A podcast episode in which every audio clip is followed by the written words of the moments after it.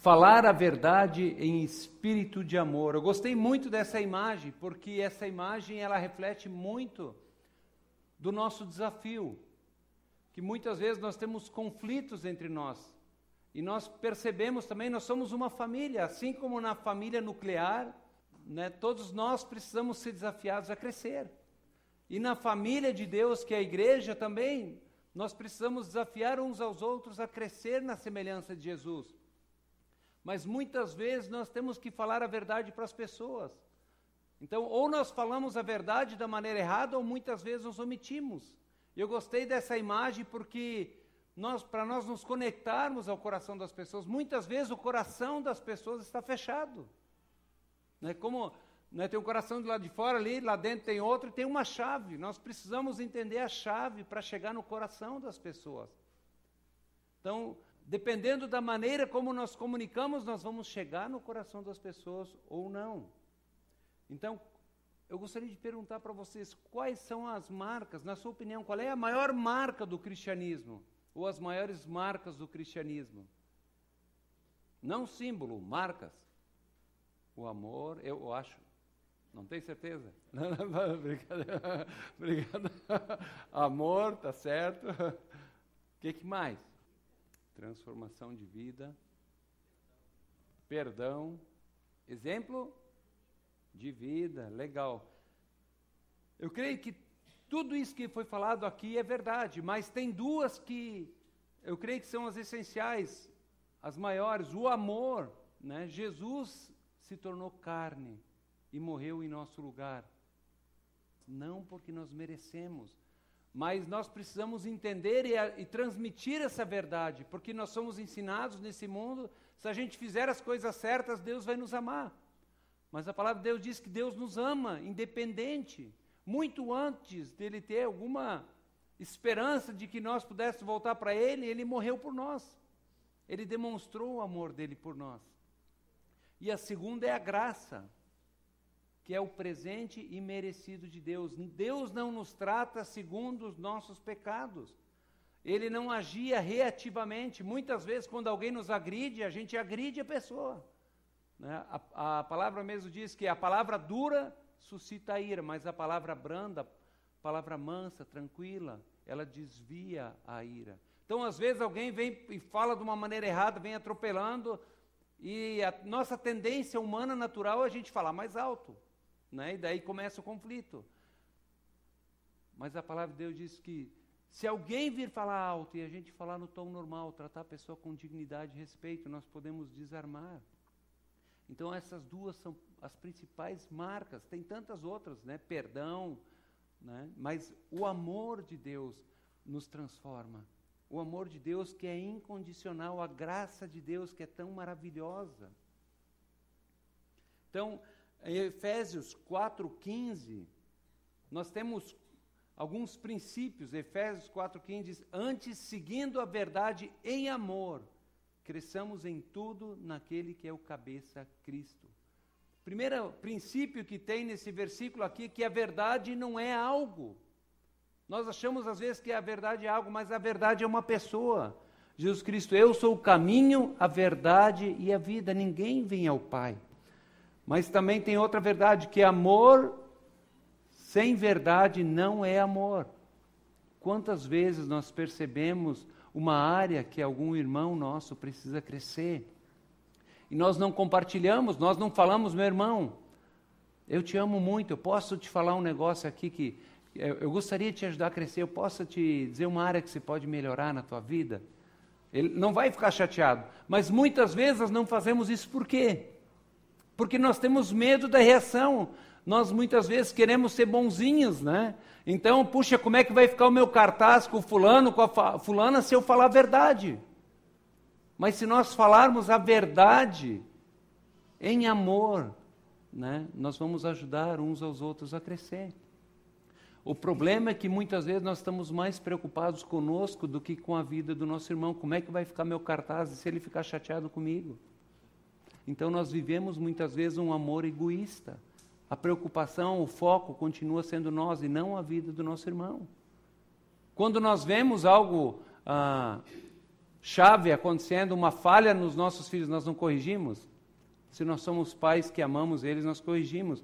Mas também tem outro princípio de que amor sem verdade é uma mentira. Né? Então, muitas vezes podemos ser amorosos, né, nos beijar, ai que amor, que querida, que querido, né? Mas não falamos a verdade. Então, nós precisamos falar a verdade, sim. A verdade é fundamental, mas também precisamos falar da maneira certa. Então, a melhor postura é o equilíbrio. Não falar de uma maneira mole demais. Muitas pessoas não dão retorno, não nos edificam, não nos ajudam a crescer, porque tem medo, né?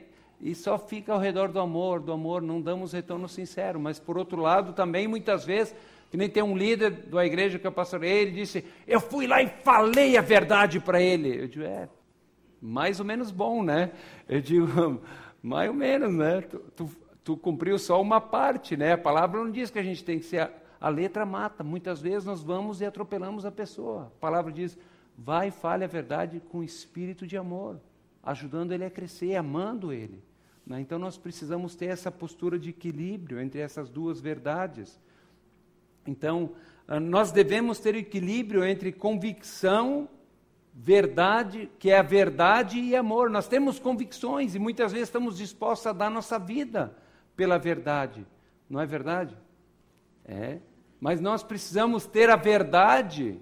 Nós estamos seguindo aquele que é verdade, mas nós precisamos ter amor. Precisamos ter um compromisso uns com os outros, de edificar, e nós precisamos entender o nosso coração que muitas vezes, quando nós vamos dar retorno para as pessoas, o objetivo não é edificar, ajudar a construir. Mas aquela pessoa me feriu, me machucou, então eu vou, eu vou, eu vou alfinetar ela. Né? Eu vou machucar ela também. Então tem um ditado que os cowboys lá dos Estados Unidos dizem: olha, você pode levar o cavalo para a água, mas não pode obrigá-lo a beber. Então nós podemos, muitas vezes, dar conselhos bons para irmãos, né? conselhos bíblicos certos, bons, mas você pode obrigar ele a colocar em prática? Não. Mas mesmo assim, a palavra de Deus diz que nós devemos dar princípios, precisamos ajudar uns aos outros, precisamos edificar uns aos outros. Né? Você pode dar um retorno sincero, mas essa pessoa pode dizer: Mas quem é você?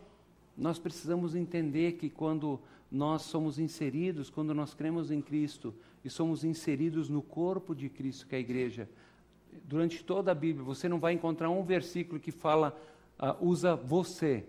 Sempre fala de vocês, no plural, vocês são santos. Ou seja, nós fazemos parte de um corpo, assim como o nosso corpo é formado por muitos membros, no corpo de Cristo, nós, cada um, somos uma parte. Um são dedo, outro boca, né? cada um recebeu dons, capacidades diferentes. Mas nós precisamos uh, usar os dons que Deus nos deu, usarmos o corpo para edificar o corpo de Cristo. Né? Então, Jesus Cristo, ele foi um exemplo disso. Ele deu retornos sinceros, ele desafiou, ele, ele encorajou, ele ajudou as pessoas a enxergarem o potencial que ele havia colocado nelas, que elas não acreditaram. Então Deus deseja que cada um de nós possamos ser essas pessoas, que nós venhamos olhar para a vida uns dos outros com graça.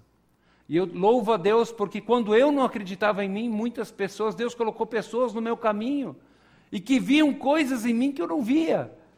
Né? E falaram: Olha, Deus quer fazer isso na tua vida, Deus vai te usar dessa forma. Eu digo: Meu, não tem nada disso. Né? Mas talvez você não acredite em você, mas eu quero dizer que Deus acredita em você e que Deus te ama. Então, durante a sua vida, Ele demonstrou esse equilíbrio. Então, verdade e amor são inseparáveis. Gandhi, ele fez a revolução na Índia e ele disse uma verdade tremenda: se você tem a verdade, ela precisa ser dada com amor. Ou a mensagem ou o mensageiro serão rejeitados.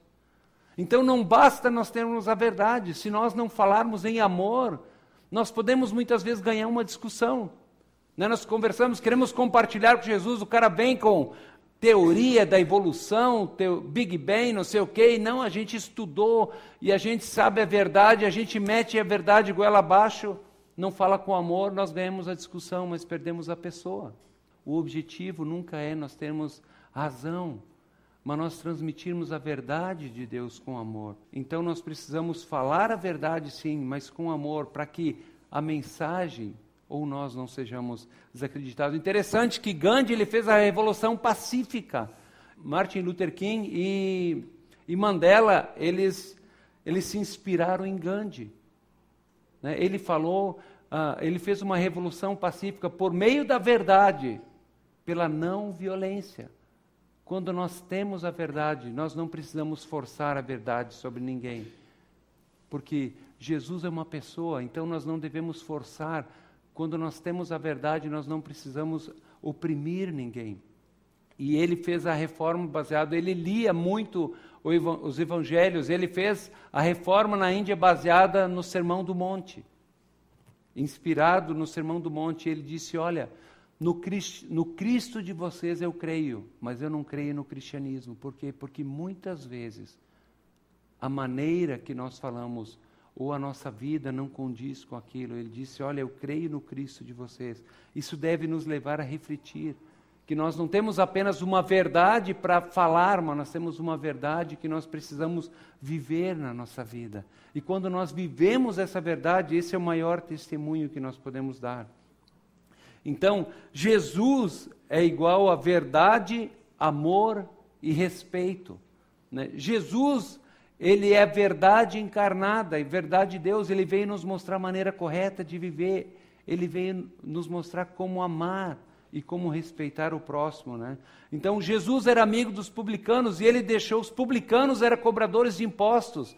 Roma oprimia Israel, cobrava impostos, eles eram escravos e eles trabalhavam, eram judeus que trabalhavam para Roma.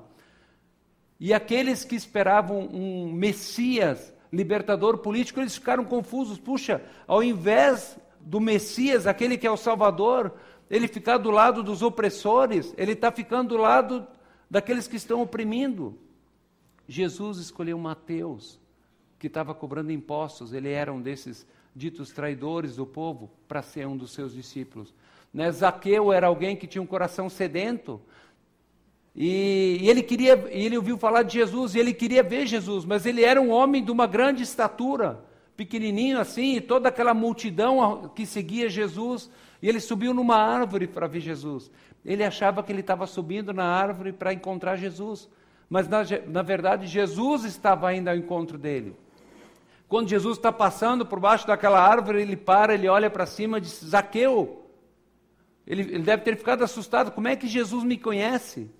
Né? Quem sou eu para Jesus me conhecer? Ele diz: eu desce dessa árvore que eu vou comer na tua casa. Convém comer na tua casa. Seu Jorge, quando eu me escalo para almoçar na sua casa, nas terças, quando eu venho para cá, eu estou sendo parecido com Jesus, viu? Saiba disso. Saiba disso, né? Mas é interessante que Jesus ele olhava para o coração, ele não olhava para as atitudes, mas ele olhou para o coração de Mateus, ele olhou para o coração de Zaqueu e ele viu um coração sedento, alguém desejoso por ele, por isso que ele foi ao encontro. Então ele condenou o sistema religioso também, os líderes religiosos que eram hipócritas, mas ele tratou Nicodemos, que era um fariseu, com respeito. Nicodemos foi encontrar com Jesus à noite para ter uma conversa com ele. Ele não queria ser identificado com Jesus, porque os fariseus começaram a, a ter um embate com Jesus. Mas interessante que Jesus viu em Nicodemos um coração aberto. Jesus ele não respondeu àqueles que queriam apenas lançar uma armadilha ou pegar ele em alguma contradição, mas quando ele via um coração sedento, Jesus ele ia ao encontro e revelava a verdade. Então Jesus também foi chamado de comilão e beberrão, porque ele comia e bebia com os pecadores. Mas Jesus disse: Olha, não são os sãos, os que acham que são sãos, que precisam de médico, mas justamente os doentes. Eu vim não para salvar aqueles que se acham justos, não há justos, mas eu vim para salvar os pecadores, aqueles que reconhecem a sua miséria espiritual, aqueles que reconhecem que precisam de mim. Então, veja, apesar de alertar, falar sobre o perigo do amor ao dinheiro, quando aquele jovem rico vai até Jesus e pergunta: Mestre, bom mestre, o que, que eu preciso fazer para herdar o reino dos céus? E Jesus, naquela conversa, ele tenta conduzir ele. Ele pergunta: Tu conhece os mandamentos? Diz: Sim, tenho obedecido desde criancinha. Será que é verdade? Nós podemos obedecer todos os mandamentos. A palavra de Deus diz: Se você odiar o teu irmão, você já cometeu o assassinato. Quem de nós aqui nunca odiou alguém? Se você olhar para uma mulher com um olhar impuro, você já cometeu adultério. Quem nunca adulterou? Nós lutamos com essas coisas. Né? Quem nunca pegou alguma coisinha que era dos outros? A palavra diz né, que é roubo. Então Jesus ele não estava querendo dizer para aquele jovem que se ele obedecesse os mandamentos ele seria salvo. E ele diz: Bom mestre, Jesus Olha, bom só tem um que é Deus. Se você acha que eu sou um bom mestre, eu não sou, mas eu sou Deus. E Jesus falou para aquele jovem, tentou levar ele, ao, ele diz: você quer me seguir? Vende tudo o que tens, dá aos pobres e me siga. E aquele jovem ficou muito triste e saiu. E a palavra diz que Deus amou aquele jovem, que Jesus amou aquele jovem. Mas Jesus estava querendo mostrar para ele que o tesouro dele eram as riquezas dele. E que o foco precisava mudar, que ele precisava ser o tesouro. Então Jesus se relacionou ele tratou pessoas com respeito, ele falou da verdade, ele tratou as pessoas com amor. Então Jesus não julgou aquela mulher que foi levada, a mulher pega em adultério, que foi levada e, era, e as pessoas queriam apedrejá-la. E eles questionaram: olha, a lei diz que ela tem que ser apedrejada, o que, que tu dizes? Jesus sabia que era uma armadilha, porque para ter adultério precisava de duas pessoas.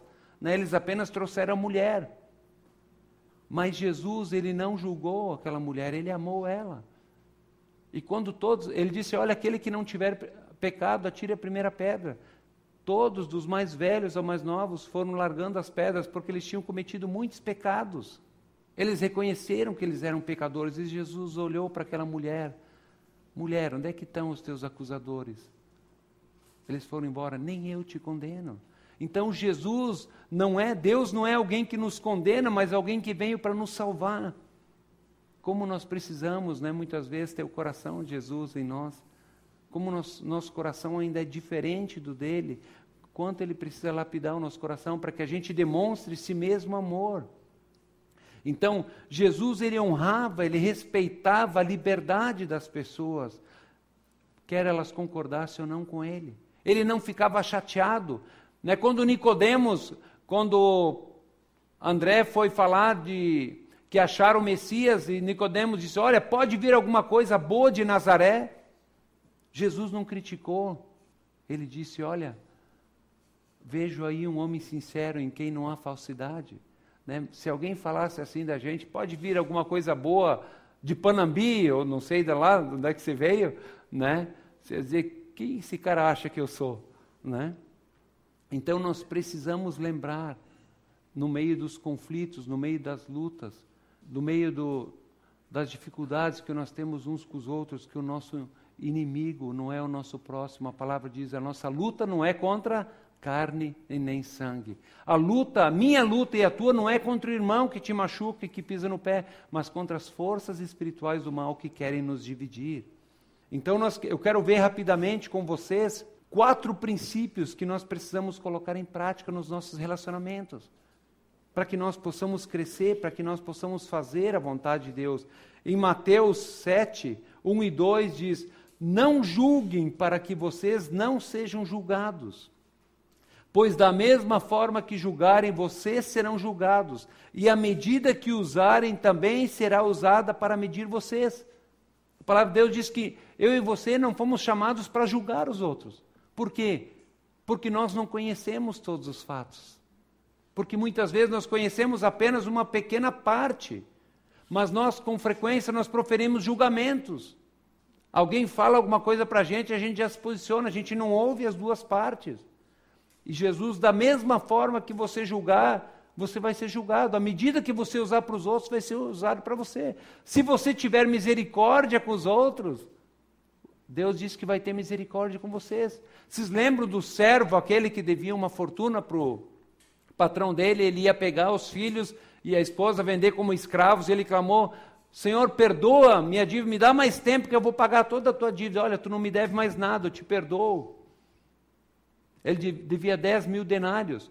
E daí ele saiu dali contente e encontrou um outro sujeito lá que devia 100 conto para ele só. E ele pega aquele cara pelo pescoço e diz: Me pague o que você deve, senão vou te lançar na cadeia. Diz: Tem misericórdia, que eu vou te pagar. E ele diz: Não, tu vai, tu vai preso agora. Ele pegou, lançou ele na cadeia. E as outras pessoas que viram o que, que havia acontecido falaram para o senhor dele. E ele chamou aquele homem e disse: Servo mau, não perdoei a tua dívida, que era impagável. Você não deveria ter feito o mesmo com, o outro. Essa é a diferença. A minha dívida e a tua com Deus é muito maior do que qualquer dívida que alguém possa fazer contra a gente. Então nós precisamos ser pessoas misericordiosas, pessoas que amam. Então, o primeiro princípio é não julgar as pessoas. Continuando nesse princípio, é Romanos 2, 1 a 4, continua. Portanto, você que julga os outros é indisculpável, pois está condenando a si mesmo naquilo que julga visto que você que julga pratica as mesmas coisas.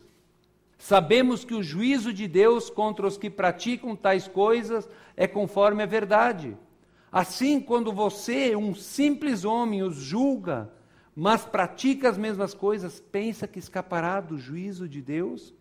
E ele continua no versículo 4: Ou será que você despreza as riquezas da sua bondade, a tolerância e a paciência, não reconhecendo que é a bondade de Deus que leva ao arrependimento. Não é nós chegarmos e, às vezes, bah, vamos dar uma dura naquele cara lá que ele precisa de uma prensa forte para mudar. Não é nós atropelarmos, não, ser, não é nós sermos rudes, não é nós brigarmos com as pessoas que vai mudar elas. Mas, na verdade, o que vai mudar, será que você despreza a riqueza da bondade? Deus é rico em bondade para conosco. Ele é rico em bondade, ele é bondoso. Quantas vezes ele nos perdoa? Ele é rico em tolerância. Durante quanto tempo talvez tu está lutando com uma área e ele é amoroso, ele é misericordioso conosco. Ele é rico em bondade, paciência. Ele é paciente conosco, ele nos suporta até que nós temos condições de andar sozinho nós precisamos reconhecer que é a bondade, a graça e a misericórdia de Deus que transforma o coração.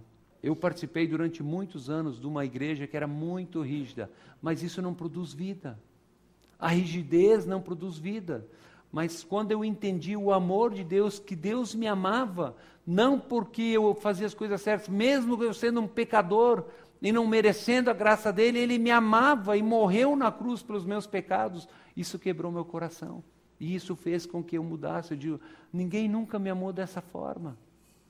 Eu não mereço esse amor. E isso começou a formar em mim um desejo de agradar a Deus. Então, ao invés de julgar, nós precisamos ser bondosos, precisamos ser tolerantes e pacientes uns com os outros. Isso não quer dizer omissão. Né? Nós precisamos, sim, edificar uns aos outros. Mas nós precisamos, em primeiro lugar, sermos bondosos, sermos tolerantes, sermos pacientes uns com os outros. Em segundo lugar, nós precisamos, ao invés de acusar, edificar uns aos outros. Efésios 4, 29, né? A gente sabe, né, que às vezes nós, como casais, como estão brigando, não, o culpado é você, não, o culpado é você, e, e nós começamos a apontar. Na verdade, não existe um culpado. Existem pelo menos dois culpados no relacionamento conjugal. Né? E, mas, na verdade, o que existe é uma maneira doentio de se relacionar. Nós precisamos permitir que Deus cure as nossas feridas. Nós precisamos cada um assumir a sua própria responsabilidade. Efésios 4, 29 diz: Nenhuma palavra torpe saia da boca de vocês, ou palavra que fira, palavra que não edifica, que não ajuda as pessoas a crescer, mas apenas aquela que for útil para edificar os outros. Edificar é ajudar a construir o caráter de Cristo, conforme a necessidade, para que conceda graça aos que ouvem. Nós somos tão rápidos em apontar os erros uns dos outros, mas nós precisamos chegar com humildade, porque nós somos tão pecadores quanto o nosso irmão que nós vamos ajudar. E nós precisamos chegar afirmando: meu irmão, eu estou aqui do teu lado para te ajudar. Eu sou pecador como você. Eu não estou aqui para te humilhar, mas eu estou aqui porque eu quero te ajudar a crescer. E eu posso te dar um retorno. e certamente essa pessoa vai se abrir. Então, ao invés de criticar, ao invés de acusar, nós devemos falar aquilo que transmite graça. Se o nosso coração está tomado por ira, por indignação, não é o momento da gente conversar. Mas nós precisamos primeiramente orar, dizer: Deus, eu quero ajudar esse irmão a crescer. A motivação deve ser o amor, ajudar a restaurar a paz, a firmeza na vida uns dos outros. Então nós devemos falar só aquilo que ajude as pessoas a crescer. Né? Quantas vezes queremos ajudar e colocamos as pessoas mais para baixo ainda? Então precisamos falar aquilo que encoraja uns aos outros a crescer. E em terceiro lugar, nós precisamos tratar os outros como nós queremos ser tratados. Quando nós formos ajudar alguém, pense, faça essa pergunta para você. Como é que eu gostaria, se eu tivesse na situação dessa pessoa, como é que eu gostaria de ser tratado? Como é que eu gostaria que os outros tratassem a mim? Mateus 7,12 diz: Assim em tudo façam aos outros o que vocês querem que eles façam. Pois esta é a lei e os profetas. A palavra de Deus diz: olha, se nós tratarmos os outros com respeito, com dignidade, com amor, nós vamos estar cumprindo. O amor é o cumprimento da lei. Então, esse é o princípio da dignidade. Cada pessoa é digna. Não importa se é homossexual, se é prostituta, se é político, o quê. Nós temos que tratar todas as pessoas com respeito, com dignidade né, reconhecendo o valor dessa pessoa. E em quarto lugar, nós precisamos amar uns aos outros como Cristo nos amou. Então, João 15, 12, diz, Jesus diz: Olha, o meu mandamento é esse. Em outras ocasiões, Jesus diz: Dou-lhes um novo mandamento, que vocês se amem uns aos outros. É um mandamento antigo. Mas na lei dizia: Olha, ame o seu amigo e odeie o seu inimigo. Mas Jesus diz: olha, ame uns aos outros como eu os amei. A diferença é essa: Jesus diz como eu os amei e como Jesus nos amou. Jesus nos amou levando até as últimas consequências, morrendo na cruz pelos nossos pecados. Quando ele estava lá no Getsemane, ele disse: Pai, se tiver outra maneira de salvar a humanidade que eu não precise passar dessa cruz, eu gostaria de não ter que enfrentá-la. Mas ele diz: Todavia seja feito a tua vontade, não a minha. A palavra de Deus diz que nós, maridos, temos que amar as nossas esposas como Cristo amou a igreja. Nós precisamos nos sacrificar para as nossas esposas. É esse compromisso que nós assumimos. Mulheres, vocês devem respeitar o marido de vocês. Então, quando um líder religioso chegou a Jesus e pediu: Jesus, se o senhor puder resumir toda a lei, como é que o senhor resumiria? Ame a Deus, o seu Deus, acima de todas as coisas, de toda a tua alma, de todo entendimento, de todas as tuas forças. E ame o teu próximo como a ti mesmo. Jesus, ele não estava dizendo, olha, você primeiro precisa se amar. Ah, então eu vou primeiro aprender a me amar. Não, ele estava dizendo, olha, o mesmo cuidado que você tem, o cuidado exagerado de você querer sempre o melhor para você, até uma tendência egoísta. Esse amor você deve demonstrar com seus irmãos. Não só o melhor para mim, mas para os outros. Então nós precisamos nos amar como Cristo amou a igreja. Pessoal, amar não é fácil. Tem aquele irmãozinho, talvez, que você não tenha afinidade. A Bíblia não diz que nós temos que gostar de todas as pessoas. Eu não gosto de todas as pessoas. E eu sei que muitas pessoas não gostam de mim. Né? Nós não precisamos gostar uns dos outros, agora nós precisamos amar, é um mandamento. Amar é se sacrificar, é colocar o outro em primeiro lugar. É um amor altruísta, não egoísta. Né? Então, amar não é uma escolha, é uma ordem de Jesus. Ele diz: amem-se uns aos outros. Quem não ama não conhece a Deus. Então, nós precisamos estar dispostos a nos sacrificar uns pelos outros. Amar uns aos outros. E sabe qual é a primeira maneira de você amar o teu irmão? Se tem alguém que você tem dificuldade, começa a orar por ele. Deus, eu tenho dificuldade com aquele irmão, eu abençoo ele com toda a sorte e bem espiritual. Eu quero o melhor do Senhor para ele. Começa a orar pelo teu irmão, que Deus vai começar a criar um amor. E daí vai lá e serve ele. Esse é o amor. Jesus disse: Olha, se vocês fazem o bem apenas com quem faz o bem para vocês, não estão fazendo nada mais do que os incrédulos. Eles fazem a mesma coisa. Quem trata eles bem, eles tratam bem. Agora, se vocês amarem aqueles que vocês têm dificuldade, vocês vão ter um tesouro. Então, concluindo, então a palavra de Deus diz que aqui na terra nós somos, somos como Cristo. Então, a nossa vida ela precisa refletir o caráter de Jesus. Nós precisamos ser pessoas que amam como Jesus ama.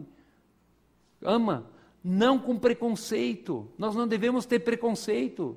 As pessoas que estão atoladas no pecado no mundo já têm um acusador, que é o diabo. Né? O coração delas condena, então elas não precisam de mais alguém para botar uma pá de cal de cima delas, elas precisam de alguém que fale das boas novas. Jesus mandou a gente anunciar as boas novas. Infelizmente, né, muitas pessoas se diz cristãos chegam para um pecador e dizem, olha, se você não se arrepender, você vai para o inferno. Que raio de boas novas são essas? Né? Isso não é boa nova. As boas novas é que Jesus morreu por nós apesar dos nossos pecados. E ele morreu para perdoar todos os nossos pecados, nos dar uma vida nova em folha, não porque nós merecemos, mas porque ele é bom. E porque ele nos ama, ele quer cuidar de nós, ele quer ter um relacionamento conosco. Ele é um Deus misericordioso, gracioso. Então nós precisamos ser pessoas como ele. E nós precisamos, não, tá bom, beleza. Não, nós precisamos reconhecer Deus, eu tenho dificuldade nessa área. O Senhor precisa mudar o meu coração para que o meu coração seja parecido com o teu. Então, nós precisamos ser a, a representação de Cristo para as pessoas. Quando as pessoas que não conhecem Jesus olham para nós, o que será que eles veem? Será que eles veem pessoas que amam elas, que se importam com elas, que tratam elas com amor e com dignidade, não pelo que elas fazem ou por quem são.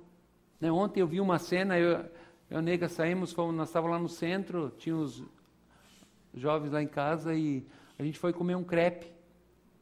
Um crepe, crepe, fomos lanchar um pouquinho, fizemos um crepe lá e, e daí chegou um morador de rua lá, e, mas ele saiu rápido, ele chegou para a mulher lá de, tu consegue fazer um crepe para mim sem recheio nenhum? Eu acho que ela disse não, porque ele pegou logo e se mandou. E quando eu vi aquilo, eu levantei, quando eu tentei ir atrás, ele já tinha se mandado. Né? Mas me cortou o coração. Eu disse, ah, nós, nós estávamos conversando, puxa, aquilo custa alguns centavos. Né?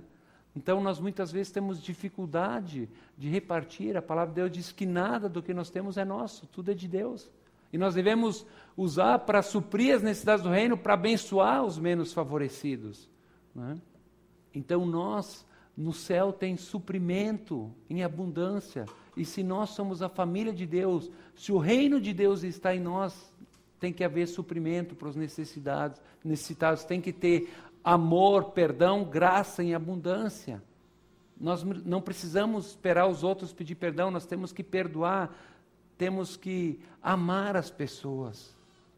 Em segundo e último lugar, se nós estamos seguindo aquele que é verdade, aquele que é o amor, Será que nós temos realmente nos sacrificado por aqueles com quem nós temos dificuldade? Se tem se sacrificado por aqueles que têm dificuldade, convida essa pessoa para jantar. Uma vez teve uma situação que uma pessoa não gostou de mim logo de cara. Tem aquele negócio, né? Às vezes a gente vê e a primeira impressão é que fica, pelo menos por um tempo, né? E essa pessoa, ela olhou para mim e ela não, não foi com a minha cara, não gostou do meu jeitão. E, e, depois essa pessoa começou a me conhecer.